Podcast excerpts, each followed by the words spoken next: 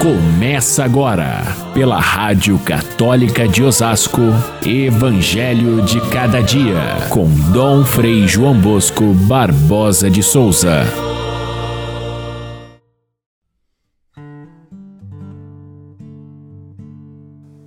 Ai de ti, Corazim, ai de ti, Betsaida. Se em Tiro e Sidônia se tivessem realizado os milagres feitos no meio de vós, há muito tempo teriam demonstrado arrependimento. Quem vos escuta, a mim escuta, e quem vos despreza, a mim despreza. Ora, quem me despreza, despreza aquele que me enviou. Caríssimos irmãos e irmãs, ouvintes do nosso Evangelho de cada dia, este último dia do mês de setembro, mês dedicado à Bíblia, tem como patrono são Jerônimo, o grande gênio dos estudos bíblicos. Aí pelo século IV, um século que foi de grande importância no desenvolvimento da fé cristã, com outros doutores da igreja, brilha São Jerônimo entre eles com a sua especialidade que foi o estudo bíblico. Um homem de uma vastíssima cultura e conhecimento das línguas antigas, a pedido do Papa Damaso, ele começa a fazer um trabalho de juntar todos os escritos bíblicos que eram dispersos, eram copiados em, em, em papéis feitos, papéis primitivos, feitos de papiro, ou então em pergaminhos de couro. E assim ele foi juntando todos eles e traduzindo para o latim, fazendo uma única tradução que depois foi oficializada na igreja e ficou durante muitos séculos sendo a única é, referência bíblica para todos nós. Imaginem a preciosidade da palavra de Deus que estava dispersa e São Jerônimo passou a vida toda dele, foi o grande trabalho da sua vida juntando tudo isso. Além de ser um homem santo, um homem místico, de grande espiritualidade. Ele participou de muitas atividades na igreja e por fim se retirou para é, morar em Belém, na cidade de Jesus, e ali ele terminou seus dias. Mas o seu trabalho permanece até hoje como grande referência e por isso ele é o patrono dos estudos bíblicos. E ela, como ele foi secretário do Papa Damaso, também é o patrono dos secretários e secretárias. Queremos hoje homenagear essa gente das nossas paróquias, tão dedicados ao atendimento das pessoas nas nossas igrejas.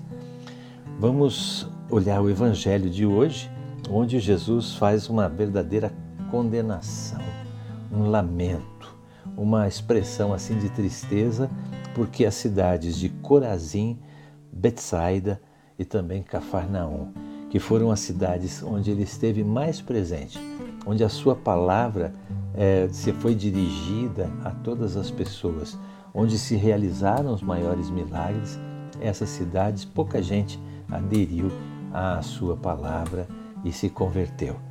Ele diz assim que se outras cidades como Tiro, Sidônia e até mesmo Sodoma tivessem ouvido essa mesma palavra, tivessem acompanhado esses mesmos milagres, teriam se convertido. Tiro e Sidônia eram conhecidos como cidades pagãs e Sodoma a cidade mais marcada pelo pecado que foi destruída por Deus.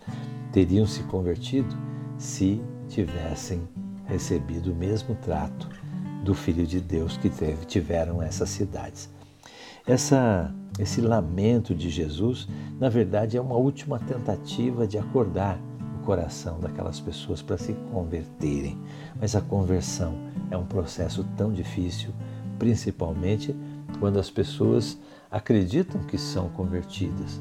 Aí não tem mais o que fazer. Só mesmo aquele que olha para si mesmo com realismo e percebe que a sua conversão não é perfeita é que pode dar passos no sentido de melhorar. O, esse evangelho de hoje acontece logo depois do, do envio dos 72 discípulos. É, São Lucas é, faz o seu, o seu discurso missionário, primeiro com o envio dos doze, dos doze apóstolos, e depois, num segundo momento, o envio dos 72 discípulos. Esse evangelho era de ontem e não foi lido porque foi era é o dia dos santos anjos, então o evangelho é próprio daquele, da, dos anjos.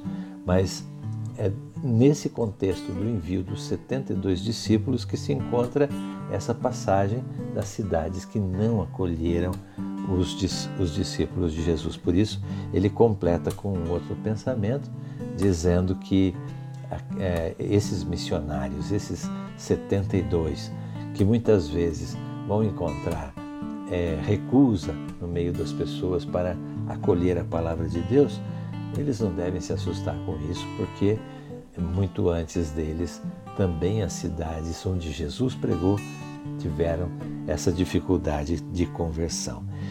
É interessante a gente perceber que Jesus fala de, da conversão da cidade.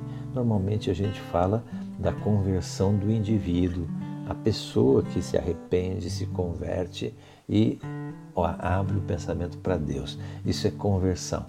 Mas existe para Jesus também uma, uma chamada para uma conversão coletiva.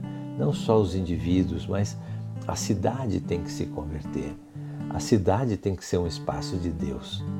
E muitas vezes não é. Hoje nós vivemos num tempo em que a vida urbana, a cultura em geral, as cidades, elas são muito pouco abertas ao Evangelho. E é preciso então que o nosso testemunho de cristãos chegue a todas as pessoas também através de uma mudança de estruturas, de políticas públicas, de modos de viver em sociedade que precisam ser convertidos, seja dos pecados na parte moral, na parte é, religiosa, como também as grandes, os grandes pecados sociais, como a injustiça, a violência, a desonestidade nos negócios, a economia que é excludente e que deixa grande número de pessoas à margem do, dos bens desse mundo, na miséria e na fome. São pecados, a gente diz, sociais. Por isso, o documento de Aparecida chama a atenção e usa uma expressão que até ficou no começo um pouco incompreendida, que é a conversão pastoral. A conversão não é só uma conversão individual de alguém chegar no confessionário, se confessar e aí então é, mudar de atitude perante Deus individualmente. A conversão também deve ser feita no sentido das estruturas, da cidade, da comunidade da igreja, da igreja enquanto todo. É essa expressão que Jesus usa quando ele fala da cidade que não se converteu. Ao mesmo tempo, é importante a gente perceber que a conversão é sempre uma coisa muito difícil. É preciso que a gente se converta permanentemente. Nós temos dois inimigos que não permitem que a gente se converta. O primeiro, a gente pode chamar como São Paulo chamava, o homem velho. O homem velho é aquele que é, sempre volta a se confrontar com o homem novo que é o homem libertado por Cristo, o homem cristão, a pessoa dedicada a Deus. O homem velho é aquele que se liga nas coisas do mundo. É a mundanidade que fala o Papa Francisco. É, é não estar com os olhos voltados para as coisas de Deus.